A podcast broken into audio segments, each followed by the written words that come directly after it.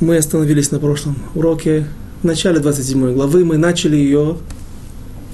И глава, рассказ, глава короткая, состоит из 12 стихов. И она рассказывает нам о том, как царь Давид уже находится в земле филистимлян, в Эрец Плештим. И он с визитом посещает царя Ахиша, царя или князя, как точнее называется, чаще называется в, в книгах. Сарней Плештим, князья Плештимские, у них не было одного общего царя, но всегда был мир и дружба между княжествами. И пять основных крупных городов, повторим еще раз, пресловутая Аза, Ашкелон, Аждот, Гат и Экрон, непонятно, что за Экрон, что это за город сегодня, где это место есть. Я нашел на карте недавно поселение небольшое, которое называется Икрон или Бейк, из двух слов с названием Икрона. Может быть, именно это место является местом, где был город Экрон. Есть мнение, что это был Луд. Неважно. Территория, которая находилась от сектора Газа и до Гушидана, до Тель-Авива, и немножко вглубь, несколько десятков километров вглубь, это и было землей Плештим, это являлось местом, на которое распространялась власть филистимлян. И вот к этому царю или князю приходит царь Давид второй раз. Первый раз он был один, теперь же он приходит с достаточно крупным и сильным отрядом, сильным не только оружием и умением э, воевать, а также все время мы это вспоминаем, люди высокого духовного уровня, великие знатоки Торы, что, как правило, намного больше, намного более важно, чем умение владеть оружием. Э, сегодня я увидел Мидраш, в котором говорится, Мидраш Широширим, Широширим Раба, в котором говорится, что пять поколений евреи не выбирали царя, пять поколений, сегодня поколение считается 50 лет. Поколение в семьях это 20 лет, когда, у, когда уже старшие, когда у отцов появляются дети, потом их внуки, приблизительно, как минимум, даже если человек женится в 18 лет, что больше принято у хасидов, жениться как можно раньше, в, то, в том же возрасте, как и девушки, то у него могут родиться дети уже в 19-20 лет, и через 20 лет будет новое поколение, когда его дети уже могут привести в этот мир внуков счастливому дедушке. И почему-то в Мидраше говорится, что прошло пять поколений, пока что евреи надумали выбрать царя. Это Мидраш, который относится и, и комментирует Сом Тасим Алехамелех, стих в книге Дворим, в 17 главе, «Поставь над собой царя, когда придете в землю и заселите ее». И там трактуется слово в Яшавта, написано, что можно читать, написать это слово без гей, а можно, а написано с гей, намекнуть нам, что пять поколений евреи не выбирали царя. Получается где-то в среднем чуть меньше, чем сто лет. И там же говорится вслед за этим, что почему евреи выбрали царя, решили выбрать царя, потому что увидели, что у филистимлян нет царя, а есть Сарны и Плештим, князья плештимские, филистимлянские, и поэтому решили выбрать царя, чтобы в чем-то выделиться, в чем-то приподняться над ними, и выделиться, и тем самым, может быть, таким путем сбросить иго, феодальную зависимость от филистимлян. Первый царь доживает свои последние дни, царь Шауль, время очень тяжелое, а новый будущий царь, пока что царь в потенциале, помазанник на престол, Давид, он находится в изгнании в земле филистимлян. Почему правильно называть сейчас его положение изгнания и изгнание понятно, он не дома, он у своих врагов под покровительством чужих иноверцев, инородцев, а вот почему же он находится вне Святой Земли, об этом мы говорили на прошлом занятии, вкратце. И царь Давид находится какое-то время в столице княжества, одного из пяти княжеств филистимлян в городе Гад, но несмотря на то, что сейчас не так просто поднять на него руку и уничтожить Давида, или требовать у царя Ахиша, князя Ахиша, мести за пролитую кровь филистимлян, которую Давид пролил немало. Несмотря на то, что врагам Давида тяжело требовать таких усилий от Ахиша, Давид все же решает не мозолить глаз врагам своим и просит у Ахиша найти место отдаленное, уединенное в границах филистимлян, на границе с израильтянами, на границе с другими народами, на юге, где находится город Циклаг, мы только можем сегодня предполагать. Точных данных э, я не очень искал, но я не видел, чтобы кто-то приводил точные данные на основании каких-то археологических расследований, исторических, если этот город где-то еще встречается в, в наших писаниях. Единственное место, есть один атлас, сделанный религиозными людьми, религиозными сионистами, Равкиль, он сегодня жив, недавно я встретил одного человека, который говорил о нем, я спросил, вы, вы его знаете? Он говорит, да, но позвонить ты к нему не можешь, задать какие-то вопросы, потому что человек этот уже в возрасте близком к 100-летнему, и вот этот человек создал карту. И он рисует город Циклаг, он не приводит источники, это и есть проблема. Почему нужно с ограниченной ответственностью относиться к книге Дат Микра, как их комментариям на тонах, так и к э, Атласу, но как дополнительное пособие, иногда могущее пролить нам свет на, в, в ситуации, когда нет никакой другой информации, это не помешает пользоваться таким атласом. Он у меня дома есть. И вот там Циклаг рисует в районе где-то Кадеш Барнеа, где сегодня, если вы посмотрите на карте, на границе Израиля с Египтом, если возьмете всю ту же, к сожалению, сегодня знакомую тему, границу Израиля с Египтом, или точнее границу сектора Газа с Египтом, и по границе пойдете на юг, вниз, по диагонали, то в какой-то момент вы дойдете до небольшого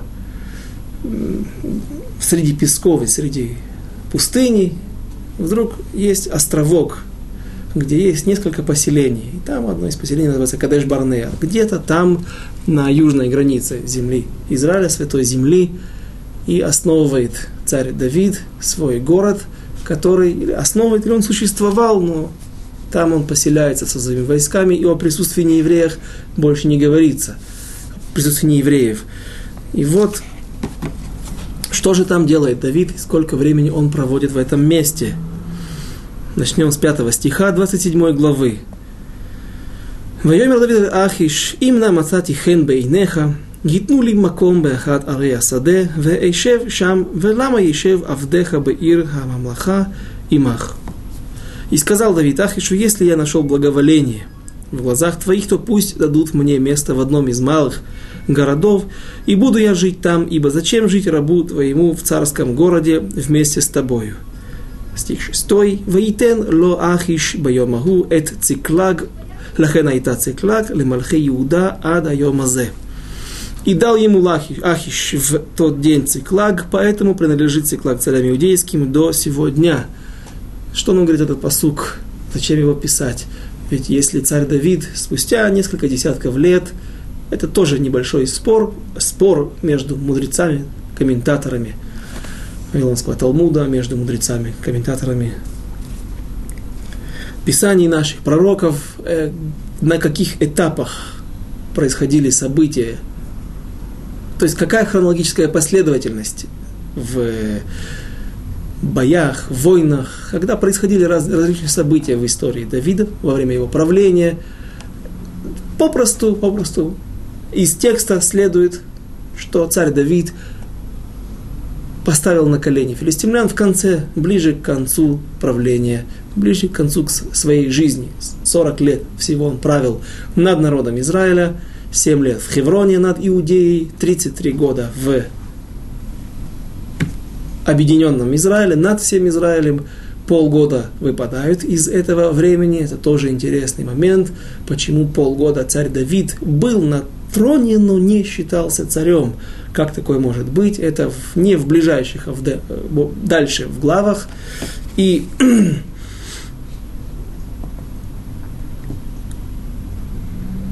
если все нам, вопрос, который начал задавать, если все нам известно, все описано, и известно, что потом власть царя Давида была распространена над всем Израилем, зачем же говорить о том, что вот и до сегодняшнего дня это место принадлежит царям иудейским. Как, например, о Бейтлехеме говорится, что Бейтлехем принадлежит семье Давида. Тут понятно, именно личное семейное имение, личные семейные земли. А цари Давида, им, у них власть была над всей Иудеей, и эти места, они также называются Иудеи, Негев, юг. Здесь жило в это время колено Шимана, или не в этих местах, а в местах, где распространялась власть евреев, э, сделали небольшие отступления, все это в скобочках, чтобы, помнить, что мы не занимаемся этим сейчас. Это не основная наша тема. Колено Шимона из-за того поступка их главы, главы их колена после выхода из Египта в пустыне, Зимри бен Салу, когда он был пробит Пинхасом был пробит копьем вместе с, в момент его прелюбодеяния за то, что этот глава колена Шимона поступил так, и после этого колено еще и пыталось вступиться, поднять бунт против Моше, вступиться за своего убитого начальника, главу, э, колено Шимона было лишено права иметь удел в земле Израиля, в святой земле. Недавно я нашел интересные мидраши. Напоминаю, это в скобочках, в круглых или в квадратных, неважно. Это отступление, но очень интересное. Что, оказывается, говорит один из мидрашей, наверняка есть с этим споры, но говорит так Мидраш, что три колена не были порабощены в Израиле. Мы-то все знаем о колене Леви. Так, я, по крайней мере, знал. Что колено Леви не было порабощено, потому что оно изучало Тору, и над ними не распространилась власть фараона после того, как он начал хитро расставлять капканы и сети перед евреями и постепенно затянул их в, под свою власть. Об этом очень интересно и красиво рассказывает Рав Ицак Зильбер Зихрану Левраха. А оказывается, в соответствии с этим Мидрашем, что было еще два колена, которые не имели, не были порабощены фараоном и имели какие-то определенные свободы в Египте. Это было колено Шимона, Леви и Реувен. Прежде всего нужно было начать с Реувена. И почему так произошло? Какие достоинства у них были? Отвечает Мидраш наоборот. Были недостатки. И за эти недостатки их и проклинает праотец Яков, когда он говорит в предсмертных благословениях, которые являются пророчеством, различные пророчества и указания всем родоначальникам колен, всем 12 сыновьям, как им быть, какие тхунот, качества характера, свойства развивать, если в них что-то заложено особенное, полезное, развивать, чтобы научить их этим качествам и свойствам другие колени, о том, что будет в будущем, что, например, Иуда станет царем, что мы видим, находимся в преддверии этих событий, то Шиман Леви за свой поступок с городом Шхемом, когда они, не послушав, не спросив разрешения у Якова, идут на город, уничтожают его. Яков, безусловно, также собирался отомстить врагам в городе Шхеме, но за то, что они поступили по, на свое усмотрение, не спросив отца, он лишает их благословения, а дает им только укор. Скажем, пусть лучше это будет не проклятие, а укор. Проклят, проклят ваш гнев. Рувен также не смог совладать в какой-то момент со своим гневом, пахас камаим, быстрый, неустойчивый, как вода, где бы ты ее не расположил на поверхности, если она не ограничена каким-то сосудом, то она устремляется вниз под воздействием силы тяжести, и также Рувен не удостаивается чести получить какие-то благословения, а укор. И Всевышний боялся, что эти колени отдалятся от Торы и под тяжелым гнетом египтян, с другой стороны моральным, под, с другой стороны под тяжелым гнетом и прессом, э, с, с моральной стороны, когда они знают, что, в общем-то, они не, не очень-то были благословенны своим отцом, это может не дать им силы, сломить их, и они не выдержат и исчезнут как народ, как часть, неотъемлемая часть народа Израиля. Один, исчезнут три базы, три фундамента из 12 частей, которые должны создать, стать основой фундамента народа Израиля. Поэтому Кадош Баруху дал им вольное существование в Египте, но это стоило им. Они заплатили за это, потому что когда задают вопрос, а зачем нужно было такое издевательство над народом Израиля, что так доносились на окот, стенания, не просто крич и плак, а просто стенания доносились до небес, и спрашивают, зачем нужно было так издеваться над народом Израиля, и приводят пример, за одного битого дают двух неби, за одного битого, двух небитых, или оливковое масло, которое, в общем-то, в виде оливков практически непригодное для применения в пищу, а когда его кочим, когда его кладут под пресс, то вытекает масло, которое самое прекрасное, самое лучшее масло, которое горит лучше всего, его использовали в храме. Так и народ Израиля должен пройти был эти, этот пресс, эту обработку в земле египетской. А вот те колени, которые были этого лишены, у них были потом побочные явления. Тофаот левай, то, что говорят сегодня на языке медицины. И что, что же это за побочные явления? Да там в Аверам были сладкая парочка, и они были из колена Рувена, постоянно поднимали бунт против Моше, стали причиной изгнания Моше. Э, Леви, что сделали Леви? Пинхас был из колена Леви. И говорят, что он не пошел в, э, спрашивать Мошера Бейну. Это тоже был бунт. Когда он шел на тот шаг, когда он хотел убить Пинхаса, убить э, Зимри бен Салу, в момент прелюбодеяния он должен был также посоветоваться с Моше, и был в этом оттенок какого-то бунта.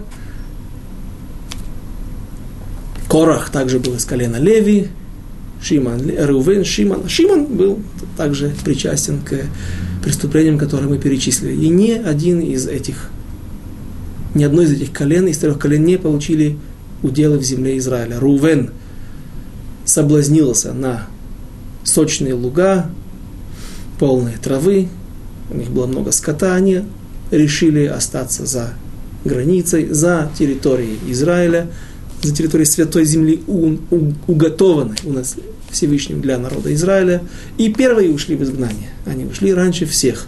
Раньше Северного царства, раньше десяти колен и, соответственно, раньше и Иудеи, которая ушла лет на 70 позже в изгнание, чем Северное царство.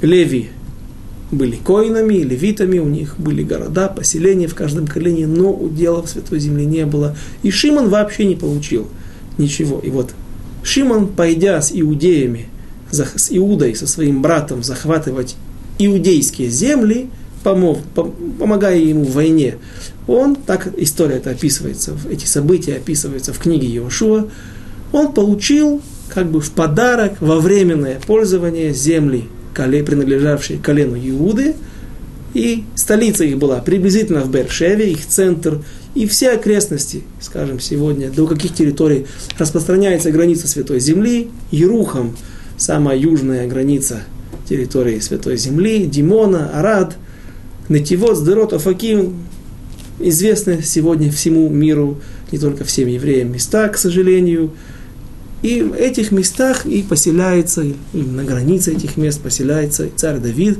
со своими войсками, своим небольшим отрядом в городе Циклаг. Теперь переходим из скобочек и возвращаемся к нашей основной теме. Стих 7. «И был на иврите сначала «Ваиги миспар хаямим ашер яшав Давид безде плештим ямим в арбаа ходашим».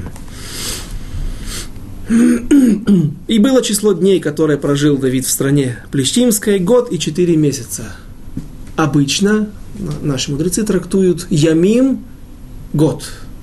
Это мы видели из книги Берешит, в первой главе книги Шмуэль Алев мы приводили также и к комментируя, трактуя строчки, связанные с молитвой Ханы, с событиями после ее молитвы, когда она удостоилась, весь народ Израиля удостоился чести, что появился на свет пророк Шмуэль. Но здесь, говорят наши комментаторы, не все, некоторые так и трактуют. Ямим – год, Арба Ходашим – еще 4 месяца, год и 4 месяца. Но это не совпадает с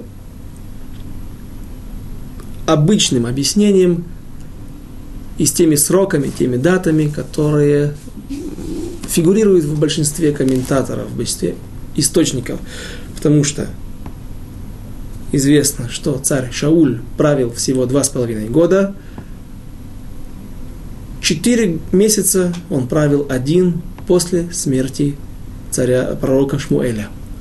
Поэтому Ямим большинство комментаторов трактуют как два дня Ямим, дни, минимальное количество множественного числа, может быть два. Известный также способ трактования. Два дня и четыре месяца. 8, стих 8. Ваяаль Давид ванашав, ויפשטו אל הגשורי והגריזי והעמלקי, כי הנה, כי הנה יושבות הארץ, אשר מעולם בואכה שורה ועד ארץ מצרים. И поднимался Давид и люди его, и нападали на Гишур, Гишурян, и на Гизриян, в Гизри, и на Амаликитян, которые населяли издавна эту страну, до дороги в Шур.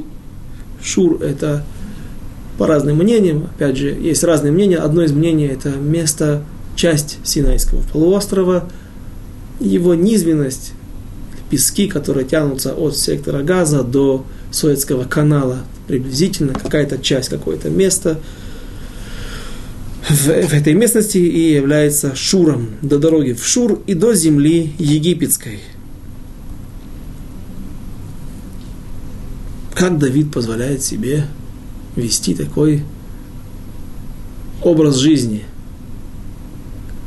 пропи- э, добывать себе на пропитание путем пиратства, путем налетов на окружающие его народы. Объяснение такое. И мы видим дальше, что он достаточно жестоко себя вел по отношению к этим людям. Это мы прочтем уже буквально в следующем стихе, но объясняет так.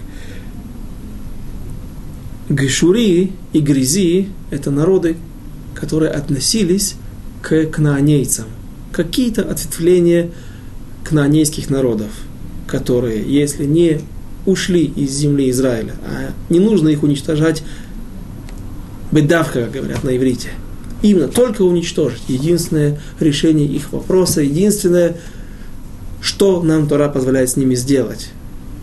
Они могут уйти из земли Израиля, они могут принять на себя семь заповедей сыновей Ноха, отказаться от, прежде всего, от службы идолам и жить в соседстве или даже в перемешку среди евреев, поскольку эти люди не приняли на себя эти обязательства со времен Иошуа, напомним еще раз, уже несколько раз я приводил, то тот факт, что Иошуа, так написано в наших источниках, Иошуа бен перед захватом, перед входом в землю Израиля, послал три письма, так написано в Рамбаме также. Первое письмо адресовал, все, все письма адресовались всем жителям земли Кнаан, и в ней говорилось так, тот, кто хочет убежать, пусть убежит. Тот, кто, во втором письме говорилось, тот, кто хочет смириться или заключить союз на наших условиях, непростых условиях, но это, в общем-то, остаться на своей земле и сосуществовать в мире с евреями. Кто не хочет или кто хочет воевать, пусть выходит на войну. И понятно, что эти люди, если они до сих пор остались при своих, на своих позициях, живут, как они жили, то, разумеется, это при этом не кнаанейские народы. Решение их вопроса одно – уничтожить или же прогнать, опять же поставить им условия, чтобы они уходили из этих мест. Амалек – это отпрыск Исава, много об этом говорить не нужно. Вы должны хорошо об этом знать, какое отношение к Амалеку, и есть несколько заповедей, связанных с ним, что даже запрещается забыть о том, что сделал Амалек, и помнить всю жизнь. Есть особая мецва, заповедь. Как это выполнять? Понятно, что угрызений совести у нас быть не может за поступки Давида. Это в принципе не может быть, я не совсем верно выразился. Все, что делал Давид, он делал в соответствии с Аллахой, с законом, но если появляется какая-то реакция, какое-то внутреннее чувство, зачем так, почему же так, то я думаю, что вот этого объяснения достаточно, чтобы объяснить такое жестокое поведение по отношению к жителям этих земель. Что же делал с ними Давид, кроме как наживы, кроме как возможности средства существования –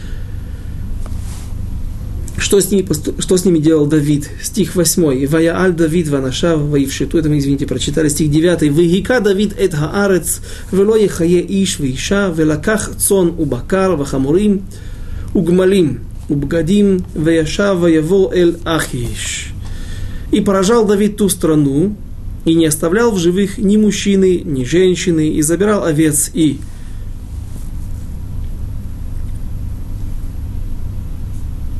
волов и ослов, и верблюдов, и одежду, и возвращался, и, и приходил к Ахишу. Что делает Давид? Уничтожает всех свидетелей, потому что люди, оставшиеся в живых, могут рассказать Ахишу или другим своим царям, которые в них были, о том, что происходит, что есть какие-то набеги со стороны филистимлян, будет, возможно, попытка выяснить, кто это делает, а возможно, что были хорошие дипломатические отношения между этими кочевыми народами и между филистимлянами, которые жили в городах, и тогда Ахиш может принять меры для того, чтобы предотвратить набеги Давида на эти на вида его людей, на эти земли а, и даже наказать Давида. Поэтому Ахиш, точнее Давид, извините, не заинтересован, чтобы его деятельность стала известна широкому кругу людей, и он уничтожает всех свидетелей, при этом выполняя заповедь уничтожить идолопоклонцев, которые еще и кнаанейцы, к их сожалению, и также на амаликитян. Что он делал при этом? Он приносил часть своей добычи и делился с нею. Ею делился с, с князем Ахишем Стих 10. Вайоймер Ахиш эль על פשטתם, היום ויאמר דוד על נגב יהודה ועל נגב ירחמיאלי, הירחמיאלי, ואל נגב הקיני. И отвечал и говорил Ахиш, на кого напали вы ныне? И говорил Давид на юг Иудеи и на юг земли Ерахмиэльцев и на юг земли кейнийцев. Кто такие Ерахмиэльцы? Ерахмиэль – имя, которое фигурировало в, на предыдущих уроках. Один, два, два урока назад, когда мы разбирали историю Навала, Наваля Кармели, Зихроно Левраха, смерть, наверное, стала ему искуплением, поэтому может быть, и можно так о нем отзываться, хотя он был нечестивец. И мы приводили объяснение, на основании чего Наваль считал, что он достойный, единственный достойный человек, который может стать царем от колена Иудеи. И мы говорили, что были у Переца, у Иуды было два сына, одного звали Перец, другого звали Зерах. Известно было по традиции, что от Переца произойдет царский род, и имя Перец, Лифроц, Литпарец, пробивать, атаковать, прорываться, это напоминает нам одно из свойств, которым должен обладать царь. Поэтому от него происход, должна произойти линия, произойдет линия царская. У него было три сына. Одна линия, линия Давида, другая линия. Клювай, он же Калев, от которого происходил Наваль. И третья линия, третий сын был Ирахмиэль. И вот, наверное, этот клан семейный отдельно называется отдельной семьей. Мы практически это не встречаем в других местах в, по отношению к другим иудейским семьям. Наверное, он обладал какой-то также властью, почетом, силой, большим количеством населения, неважно, как бы там ни было, были, были земли, которые назывались край Ирахмиэля, или область, провинция Ирахмиэльцев. И вот они занимали какие-то южные окраины Иудеи и Святой Земли, и туда и направлял свои удары Давид рядом на нееврейские народы, кнанейские народы, Гшуры, Грязи, Амалеки, которые находились рядом. И когда Давид говорил царю Ахишу, князю Ахишу, он практически не врал, когда он говорил, что я ходил на юг Иудеи, потому что где-то, наверное, граница была размытая, и часть этих народов существовали и находились на Святой Земле. Соответственно, подпадая под тот вердикт, который вынес им Всевышний, что, как мы уже сказали, они подлежат уничтожению или удалению из, свят, из границ Святой Земли. Кейни. Кто такой Кейни? Кейни – это люди, потомки Итро. Они были Герей Цедек, и они получили некоторые города в земле Израиля. Кажется, город Тамар мы его упоминали когда-то, когда в 17 главе разбирали Тмарим, может быть, город Тмарим, когда разбирали войну царя Шауля с амликитянами, и там упоминается то, как Шауль, царь Шауль, говорит кейнийцам, выйдите из среды Амалека, ибо вы сделали, и ваш отец, праотец, Ятро сделал с нами. Хесед, милость с нами, тоже, кому интересно, может вернуться туда и разобрать этот момент. Что же, я приводил? Два варианта, что же сделал Ятро, какую милость сделал Ятро народу Израиля. И кейнийцы мы видим, что они находятся, живут или в состоянии в перемешку с амаликитянами, или же в, близ, в близкой, в близлежащих районах. Поэтому, когда Давид говорит царю Ахишу, что я хожу на кейнийцев и на ирахмиэльцев, тем самым он не врет, говоря, что я вот ходил в какие-то области. Действительно, в этих областях он орудовал, воевал, и с другой стороны, он вводит в заблуждение Ахиша тем, что он показывает ему, что я вышел против Израиля. Израиль отверг меня, я являюсь ненавистным врагом царя Шауля, и поэтому мне нечего терять, я воюю с евреями также и граблю их также. На вещах, на трофеях, которые он приносил, не было написано «Мейдин Амалек», «Мейдин Ирахмеэль», сделано в Ирахмеэле, сделано в Иудее, поэтому золотые изделия, золото, серебро, драгоценные камни и вещи по вещи быта, которые могли иметь большую ценность. По ним нельзя было определить, откуда пришли эти вещи, откуда были принесены. А почему Давид не хотел врать царю Ахишу? Это нужно обратиться к специалистам Аллахи, который, если кто-то разбирает вопрос Мидвар Шейкер Тирхак, от вранья и лжи отдаляйся, какие гдарим, какие четкие рамки и определения, какие нюансы у этой Аллахи, у этого закона. Но я приведу одну историю о знаменитом э, великане поколений, последних поколений, Гдоля Дор, Моше Рабейну наших последних поколений, Равмойше Файнштейн из Америки, который был при этом такой же американец, как и мы с вами он много лет, кажется, 11 или даже 14 лет был раввином, главным раввином одним из городов, одного из городов в Белоруссии, Минска, если я не ошибаюсь. То есть он стал великим человеком, известным раввином уже еще при советской власти, еще под гнетом коммунистов. Но потом, когда тучи сгущались над еврейством и над всеми людьми, которые были неугодны коммунистам, он понял, что нужно уезжать.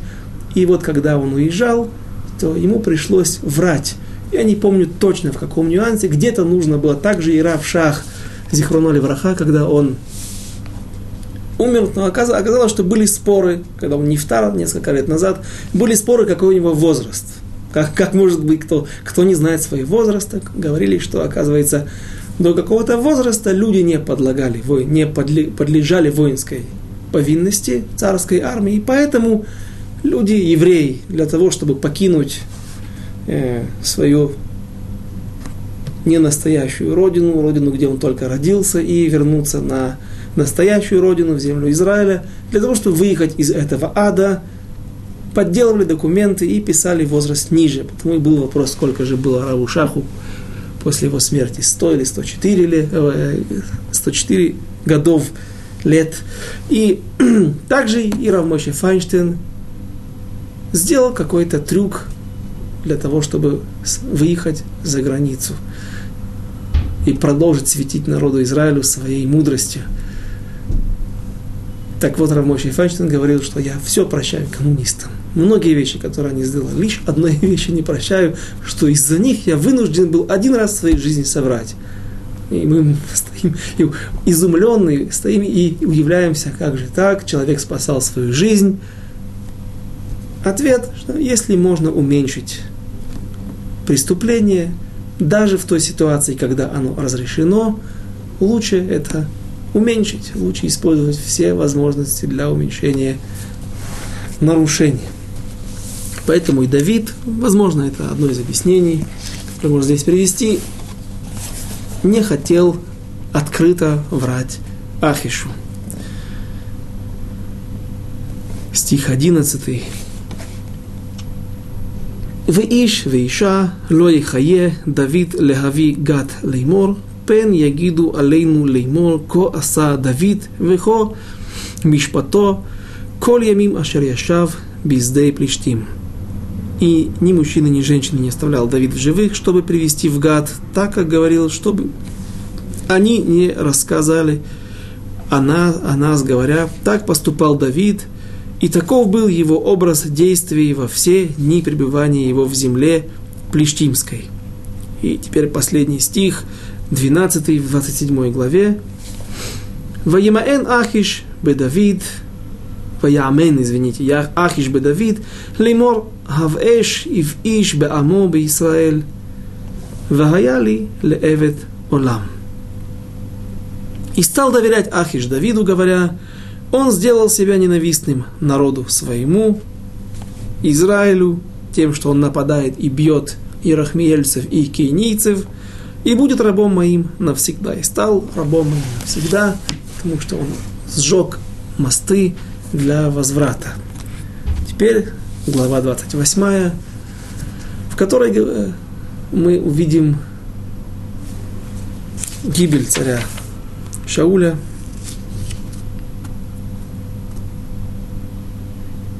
Точнее, не в 28-29, но события, которые предшествуют гибели царя Шауля и его трех сыновей. И то, как Шауль ведет себя в последние дни своей жизни, сейчас обо всем этом в 28 главе. Начнем же ее. Ваиги баймим хахем ויקבצו פלישתים את מחניהם לצבא להילחם בישראל. И было в те дни, собрались филистимляне всей страны, свои войск, собрали филистимляне все станы свои в войско, чтобы воевать с Израилем. ויאמר דוד אל אחיש לכן אתה תדע את אשר יעשה עבדיך ויאמר אחיש אל דוד לכן шомер лероши асимха кола ямим. И сказал Ахиш Давиду, да будет тебе известно, что со мной пойдешь в стан, ты и люди твои, сказал Давид Ахишу, если так, то узнаешь ты, что сделает Давид, что сделает раб твой. Что вы думаете, Давид собирался сделать? Наверняка начать открыть второй фронт и напасть на филистимлян изнутри, пусть никому даже и в голову не приходит тот вариант, что Давид мог пойти сейчас воевать со своим врагом, Шаулем, который преследовал его. И мы знаем уже, что дважды он не поднял руку и не убил царя Шауля, не только потому, что он был помазанник, а потому что помазанник Всевышнего, а потому что он был прежде всего еврей и человек, который так любил народ Израиля, был достойным его пастухом, пастырем, за что Всевышний и выбрал его в настоящие цари. Царь, первый царь,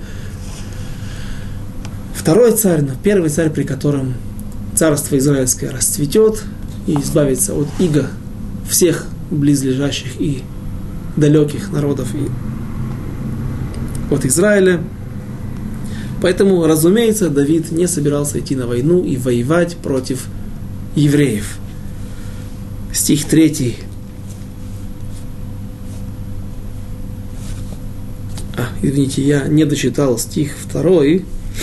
לכן תדע את אשר יעשה עבדיך ויאמר אחיש אל דוד לכן שומר לראש, לראשי אשימך כל הימים на русском языке я не, не доперевел этот стих и сказал Ахиш Давиду за то я сделаю тебя хранителем головы моей навсегда почему? до конца доверять Давиду, может быть, Ахиш не хотел.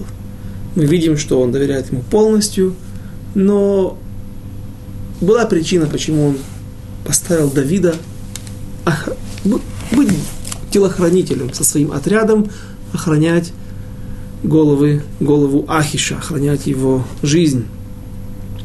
Говорит Мальбим и другие комментаторы, Ральбак, если не ошибаюсь, Радак, что так был обычай у всех народов мира, когда цари или другие вожди, лидеры каких-то народов, правители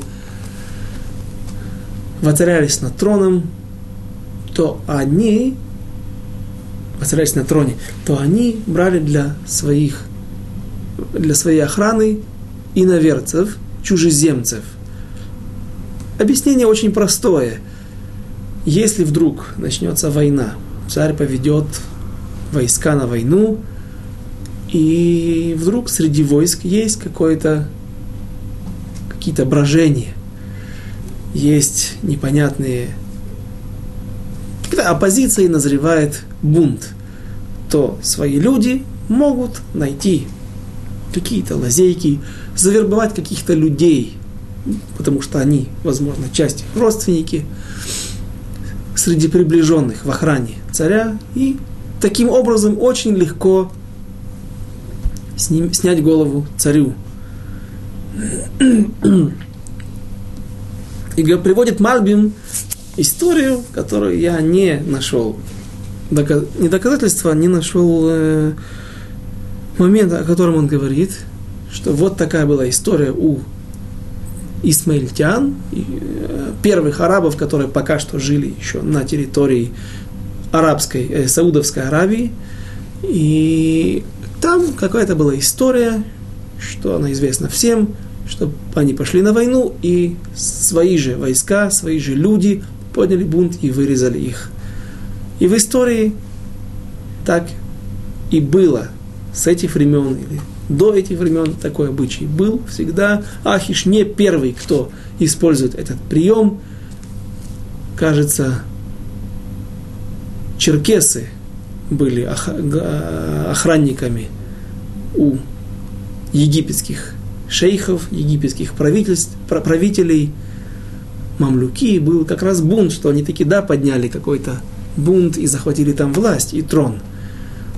Также и рассказывает мне историю, что маньчжурские цари в Китае, на севере Китая, там было несколько империй, и вот та часть, где находится сегодня Пекин, между Монголией и Кореей и нашим даль... советским или русским Дальним Востоком, там, недалеко от наш, нашего Биробиджана, еврейской столицы Еврейской автономной республики, если, если такова существует еще сегодня, в тех местах уже были русские казаки, которые, кажется, была какая-то станица, Долинь, дальняя, китайцы называли Долинь. И вот китайцы или манжуры сунулись однажды туда, и казаки устроили им такую рубиловку там, что э, китайцы еле унесли ноги, но эти маньчжурские, маньчжурско-китайские императоры настолько впечатлились умением владеть саблей, оружием и бешенством русских казаков, что с тех времен последние императоры все время брали этих казаков на быть э, охранниками при их дворе. И это то, что мы видим здесь. Это та же причина, почему и Ахиш берет Давида быть ближе к нему и охранять его жизнь.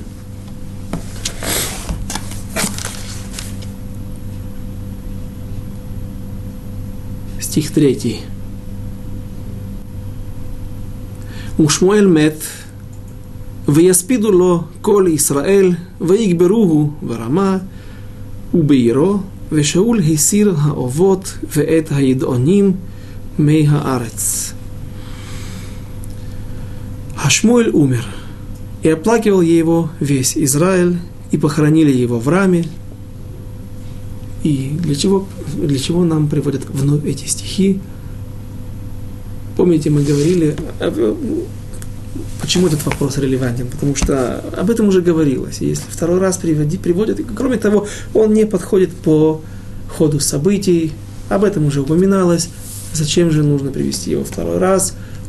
Вспомним Мидраш, который говорил, что Шауль сидит у себя в Гиве, в Гива Шауль, под Эшелем. И мы говорили, что какое имеет отношение Эшель, Берама и так далее. Все эти противоречия. Эшель это большой, большое дерево, крона которого распространяется далеко и бросает тень на землю.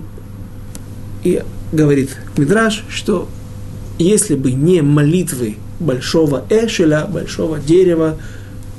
Кто, о ком идет речь, это, конечно же, пророк Шмуэль, который до конца своих дней молился за царя Шауля, за его жизнь. Так если бы не молитвы царя Шауля, то пророка Шмуэля, извините, то царь Шауль не сидел бы на троне и тех двух с половиной лет, которые он успел проправить. Так вот, теперь царь, пророк Шмуэль умер, и сразу же нету покровительства, нету того, кто молится и спасает жизнь, продлевает сидение на троне царя Шауля, и приходит время его последних дней. Вторая часть стиха. А Шауль уничтожил в стране вызывающих мертвых и знахарей – ов веидони. Есть запрет в Торе вызывать духи мертвых, гадать различными способами, в том числе и на картах.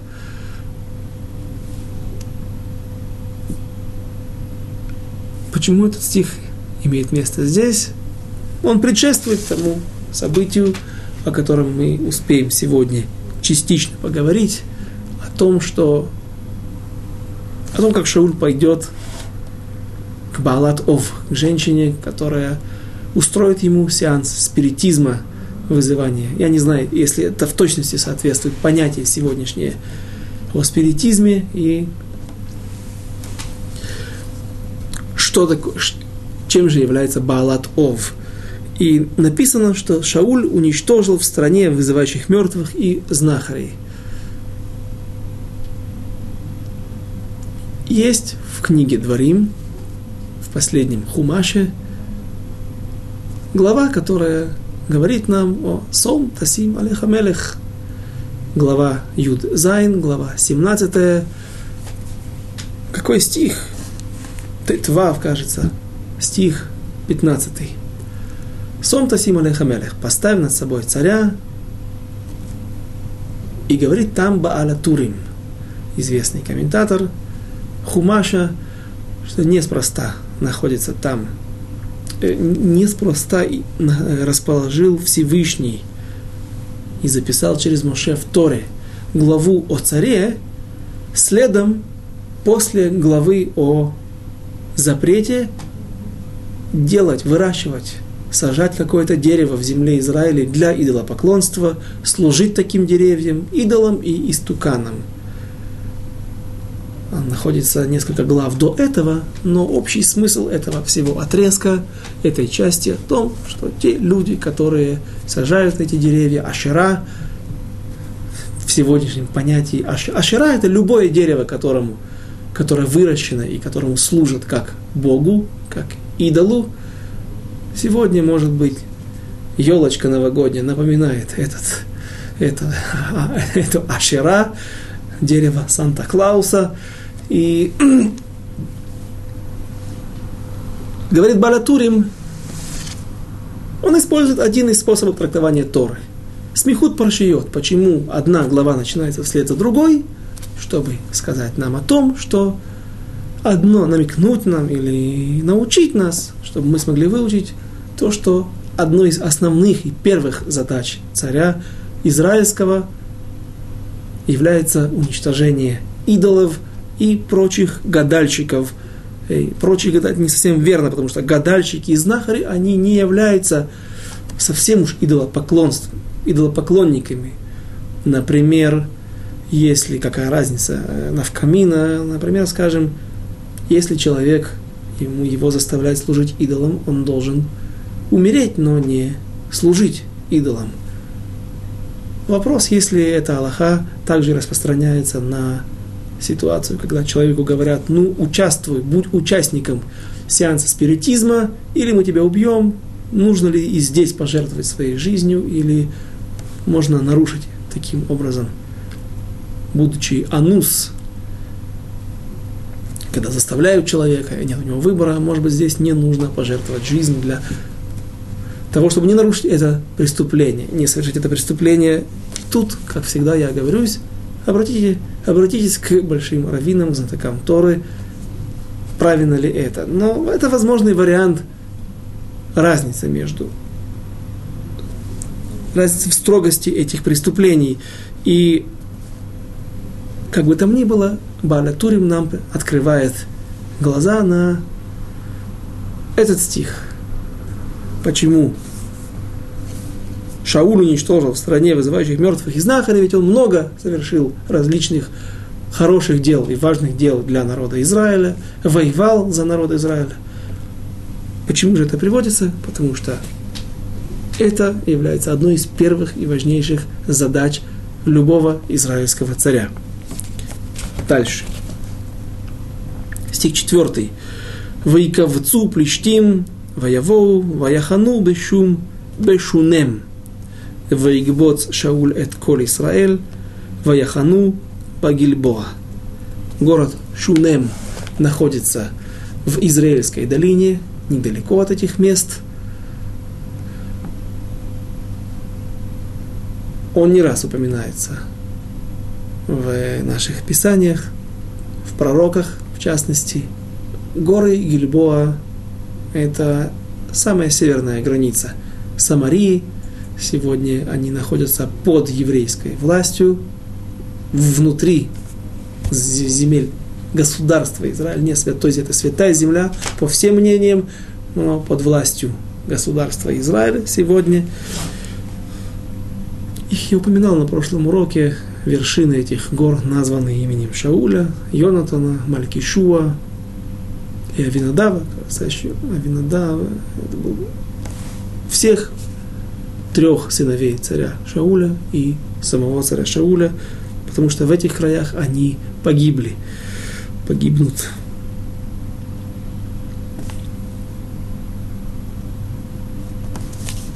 Стих пятый.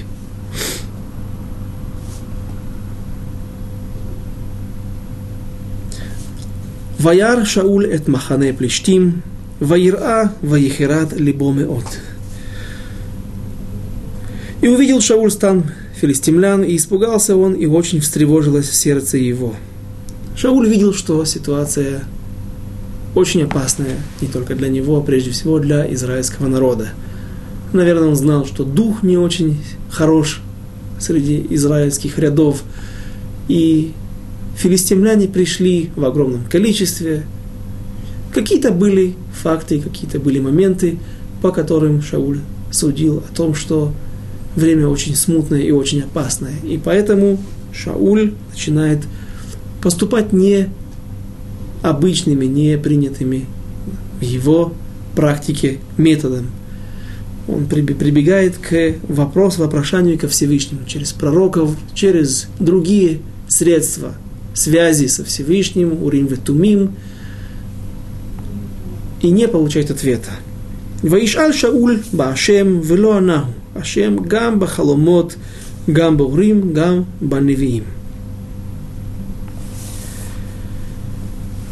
И вопросил Шауль Господа, но не отвечал ему Господь ни через сновидение, ни через Урим, ни через и ни, и ни через пророков. Всевышний отвернулся от Шауля. Почему у него нет возможности ответить, получить ответ от Всевышнего?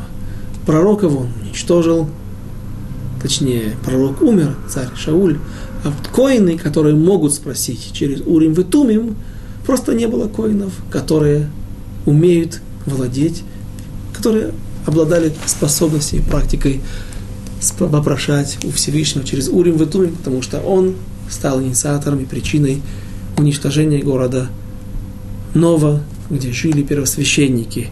Что же произойдет дальше, мы без Раташем рассмотрим на следующем занятии через неделю. До свидания. До следующих встреч.